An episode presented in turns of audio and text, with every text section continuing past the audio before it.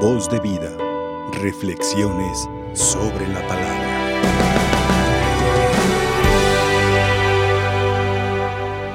Aquellos que todavía pueden decir que provienen de una familia numerosa, pues se puede enumerar entre los miembros de la familia mm, personas que casi siempre se repiten, ahora sí haciendo valer aquella frase de hasta en las mejores familias. O sea, ¿quién de ustedes me podría enumerar que no tiene eh, la suegra mandona, eh, la, prima tóxica, la cuñada entrometida, eh, la prima que ya se tatuó toda y, y la tía muy piadosa que ya pegó el grito en el cielo y que que dice que todo es del diablo y también podrán enumerarse el, tío borracho, el, hermano que ya se peleó por cuestiones de herencias, el otro hermano que a sus 40 no se ha separado de sus papás. Em, bueno, quizá ya algunos de estos pueden enumerar en sus propias familias, ¿verdad? Y larga puede ser la lista de estos que se repiten, insisto, hasta en las mejores familias. Y bueno, tratándose de que la iglesia sea lo que Jesús quiso, una familia.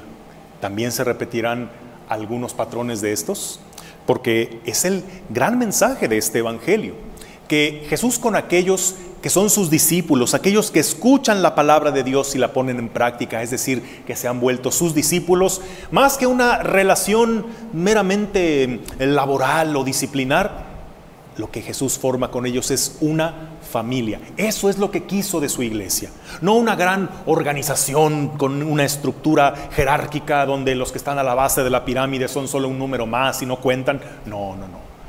Aquel que está arriba es el que más debe bajarse al servicio, es aquel que debe ser las veces de padre, de madre, de pastor y todos en Cristo ser hermanos.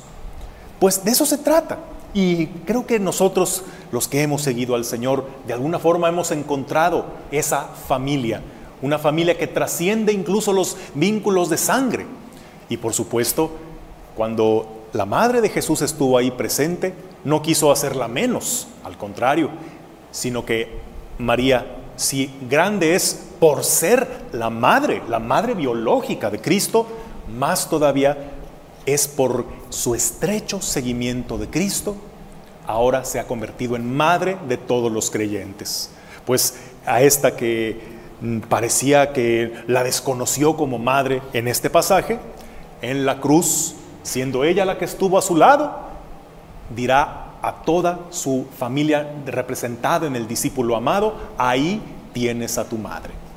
Bueno, y todos nosotros hemos formado parte de una gran familia. Al integrarnos. Al ser parte de la iglesia somos parte de un grupo parroquial o de algún movimiento, quizá de alguna fraternidad o congregación religiosa, quizá de algún equipo de trabajo que eh, eh, se unen esfuerzos para trabajar por la evangelización. Y bueno, nosotros cómo nos vemos? Como un simple equipo, como pues vecinos incómodos o como miembros de una organización o nos vemos así como familia y por eso nos llamamos hermanos. Aunque claro, también en esta gran familia de los creyentes, pues no faltan algunos eh, que, son muy constantes, como quién.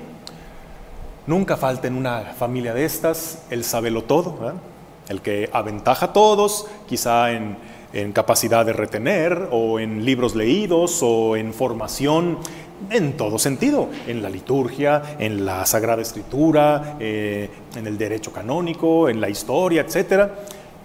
Y como es el que sabe más que todos, pues él quiere enseñarle a todos, aunque no siempre con la humildad y caridad suficientes.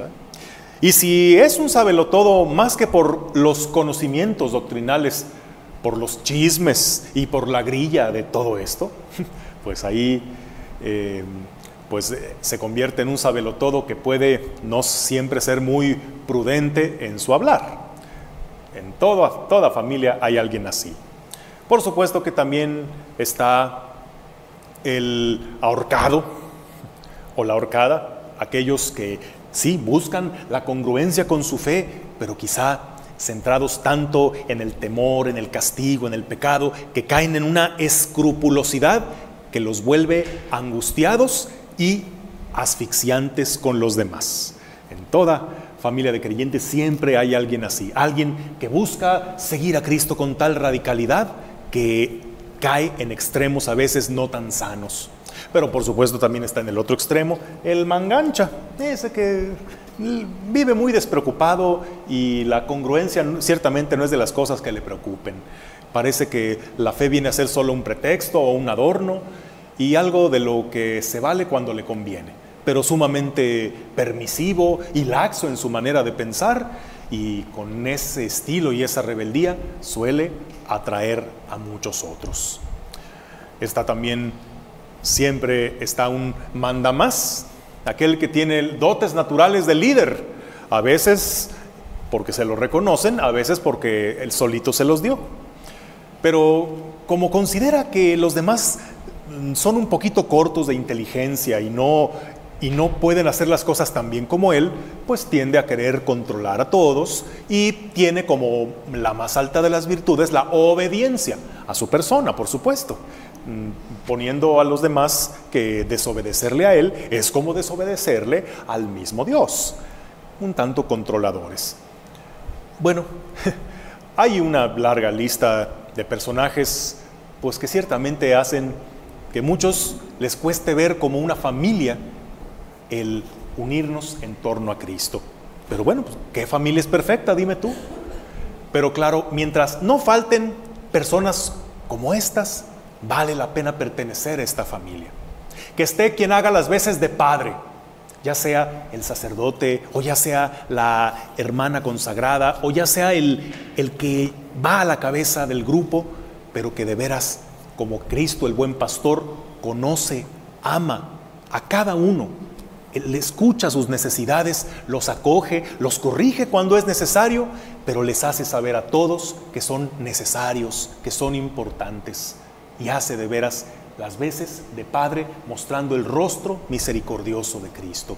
Que nunca falte ese al que lo podemos llamar el hermano, porque de veras un hermano más allá de lazos de sangre es un verdadero hermano en la fe, alguien que conoce lo más profundo de tu alma, alguien en quien puedes confiar y que va a caminar contigo guiándote por el buen camino, esas amistades que van más allá de la simple lealtad humana, que se basan sobre todo en la caridad de Cristo.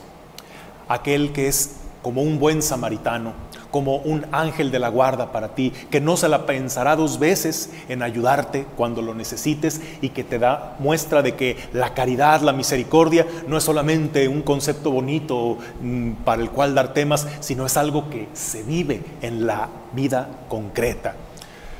Que no falte aquellos que sean serviciales sin buscar reflectores, que busquen sinceramente ayudar solo por el gusto de hacerlo, solo porque en ello saben que sirven a Cristo. Bueno, ¿cuántos de estos hay en tu propia familia espiritual? Y también interesante que te preguntes, ¿y tú con cuál de ellos te identificas? No serás tú ese el mandamás, el quejumbroso, el chismoso, el intrigoso, el, metiche, el sabelo todo. O podrás identificarte con el buen pastor, con el buen samaritano, con el hermano incondicional, con alguno de esos por los que podemos decir, cuando voy a la iglesia, me siento como en casa. Y por eso la iglesia no la veo ni como una empresa, ni como una organización, sino como esa familia donde pertenezco, donde me esperan, donde soy valioso, donde soy amado, donde son valoradas mis cualidades para ponerlas al servicio.